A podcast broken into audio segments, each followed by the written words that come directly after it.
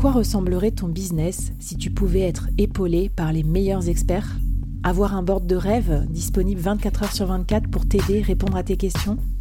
Je suis Flavie Prévost et ce board, je l'ai créé pour toi dans ce podcast. Tu es dirigeant, entrepreneur, freelance ou tu vas bientôt te lancer? Ne reste pas tout seul dans ton coin. Inspire-toi des conseils des meilleurs chaque jour par ici, à mon micro. Et si tu l'oses, on te mettra au défi parce que nous, ce qu'on aime bien, c'est te faire progresser vite et bien. Alors bienvenue à toi, bienvenue dans ton board et bon épisode.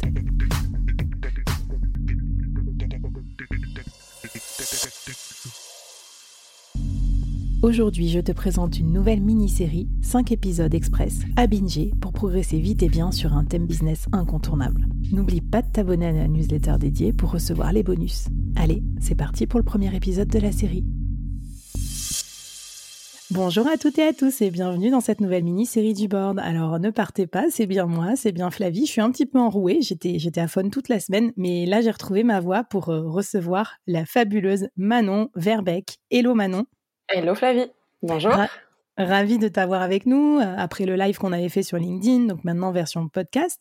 Et pendant ces cinq épisodes, on va euh, vous parler des pires erreurs à ne pas commettre d'un point de vue design, d'un point de vue graphisme, pour pas en fait s'aborder votre entreprise. Alors on le sait, quand on est solopreneur, c'est pas facile parce qu'on doit tout gérer et on ne s'improvise pas graphiste et pourtant on doit créer du contenu, on doit créer un site, on doit faire des plaquettes pour des clients, des devis. Euh, etc. Mais c'est là que le bas blesse parce que euh, vous m'avez pas mal posé de questions. Ben, euh, comment on fait pour bah voilà, avoir une bonne image de marque quand on n'est pas ce professionnel du design. C'est pour ça que j'appelle Manon à mon micro, qui est une professionnelle de la chose et qui va nous raconter un petit peu tout, tout ce qu'il faut faire ou ne pas faire quand on est solopreneur. Alors Manon, on commence par quoi? Alors, comme tu l'as dit, euh, quand on démarre un business, quand on est solopreneur d'autant plus, euh, on a besoin d'être visible, donc euh, en ligne. Qui dit être visible en ligne dit créer du contenu, des images. Mais on n'est pas graphiste, on n'est pas designer, et on peut avoir l'impression au début de mal faire ou de pas faire assez bien. Euh, tout de suite, disons-le, euh, fait vaut mieux que parfait. Et euh, il y a quelque chose qu'il va falloir commencer à identifier au, démarrage avant que vous puissiez vous offrir les services d'un professionnel, parce que bon, en solopreneur, il faut savoir déléguer. Donc, quand vous pourrez le faire, vous le ferez. Mais avant ça, soyons rationnels et il va falloir construire votre minimum viable brand en marketing. Et dans cette minimum viable brand, vous allez trouver votre euh, on pourrait dire votre identité visuelle minimum euh, que vous, qui va vous permettre euh, d'être clair et d'être reconnaissable d'un support à l'autre. J'adore ce concept et voilà, on a dit ça va être le concept numéro un et après on pourra progresser à partir de là. C'est comme quand moi pour le board, j'avais créé ça dans, dans mon salon sur Canva, le jaune et puis après, bon, voilà, ça a évolué, mais ça m'a quand même duré pendant, je pense, un an euh, et ça m'a permis d'être identifié. Alors, qu'est-ce qu'il faut mettre dans cette minimum viable brand? Est-ce qu'il y a des éléments euh, incontournables Combien euh, Donne-nous un cahier des charges pour que, voilà, je, vous vois déjà là, je vous imagine travailler sur votre Canva ou autre en même temps que vous écoutez cet épisode. C'est ça. Alors tu parles de Canva, on va en parler un petit peu après. C'est vrai que quand on commence, on a tendance à tester plein de choses et on a envie de tout faire. Et sur Canva, il y a un milliard de choses trop belles qu'on a envie d'utiliser. Euh, posez-vous bien la question de à qui vous parlez, que fait la concurrence autour de vous, quelles sont les couleurs dominantes euh, autour de vous. Et à ce moment-là, vous avez deux choix. Soit vous allez dans le flow, parce que vous voulez être identifié comme faisant partie de cet euh, écosystème. Par exemple, si vous faites de l'impact, peut-être que vous devrez avoir du vert mmh. euh, et pas du rouge. Et euh, ou alors, vous pouvez prendre le contre-pied et choisir d'avoir une couleur qui va trancher, comme a fait Flavie avec son jaune poussin, parce que clairement, dans l'univers des podcasts, ça, ça dénotait, et donc du coup, elle était d'autant plus identifiable. Donc deux stratégies, soit vous faites le caméléon, soit caméléon, Ouais. Soit vous faites le caméléon, on va dire, soit vous faites euh, le tyrannosaure et vous sortez du lot et vous avez une, une, une image, une couleur différenciante. Ça, c'est pour la couleur. J'aime bien l'image du tyrannosaure, ça, ça, ça, me parle. Et alors, euh, est-ce que si on rentre un peu dans le détail, euh, là on a parlé de la couleur, est-ce qu'il y a d'autres éléments à mettre dans sa minimum viable brand? L'idéal, ce serait de fixer les choses dont vous allez vous servir tout le temps. une couleur principale et quelques couleurs secondaires que vous pourrez identifier grâce à, euh, par exemple, la charte des couleurs, la, la, la, roue des couleurs. Je vous les mettrai en ressources.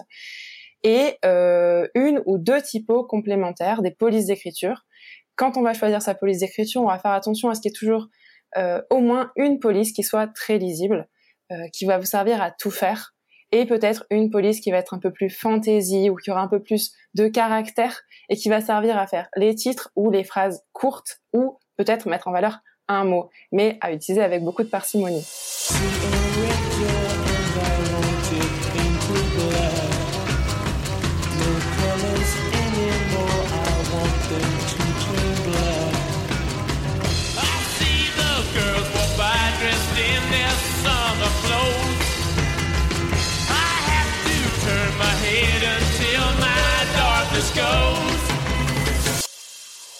Hmm. Non, mais je, suis mort de rire parce qu'en même temps, je pense à, tous ces moments où on s'est réinventé graphiste et on a mis des trucs complètement illisibles.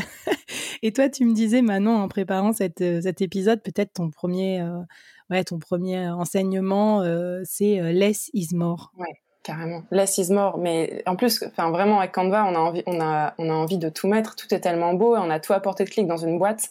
Is Insmore, c'est vraiment indispensable, surtout quand on commence et qu'on n'a pas un œil de graphiste en fait et qu'on voit pas les erreurs qu'on peut faire.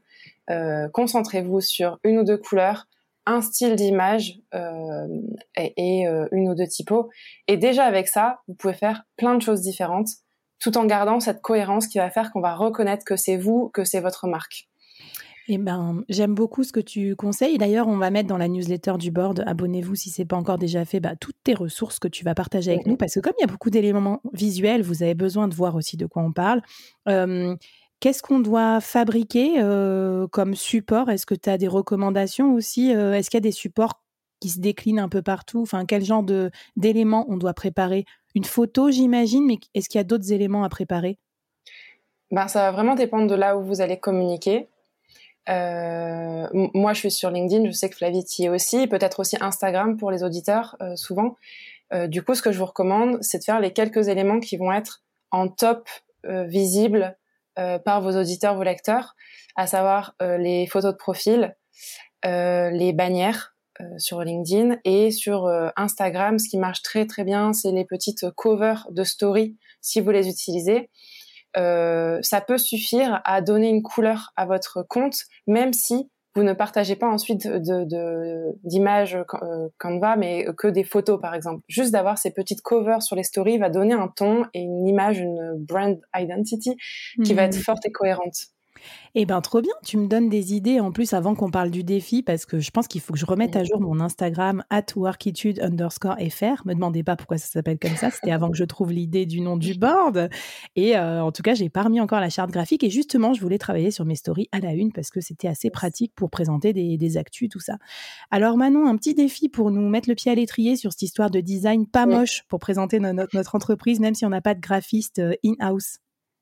Eh ben, mon défi, ce serait faire le tour de euh, vos réseaux sociaux, vos sites internet et des endroits où vous communiquez, de euh, prendre tout au visuel, des petites captures d'écran, de tout mettre à plat sur un tableau blanc ou dans un dossier, euh, en fonction de vos, vos choix, et d'identifier ce qui dénote et ce qui est cohérent. Et quand ça dénote trop et que vous sentez que vous êtes peut-être éloigné parce que vous avez voulu jouer avec les outils et les visuels hyper cool dans Canva, eh ben vous allez reprendre ça et essayer de garder une cohérence globale euh, sur l'ensemble de vos, euh, de vos visuels. Allez, on y va, on se construit un peu notre futur, euh, je sais pas si c'est notre mood board ou notre brand board, enfin en tout cas, ça va faire mal les gars, les filles. Allez, on y va, on n'oublie rien. Le vieux Pinterest ouvert il y a 17 ans, on le réouvre aussi. Merci beaucoup Manon pour ces concepts. Eh bien, je te propose qu'on continue dans la suite des, euh, bah, on va dire des, des tips aussi pour être un, solopreneur euh, plus design dans, dans son approche et dans sa visibilité.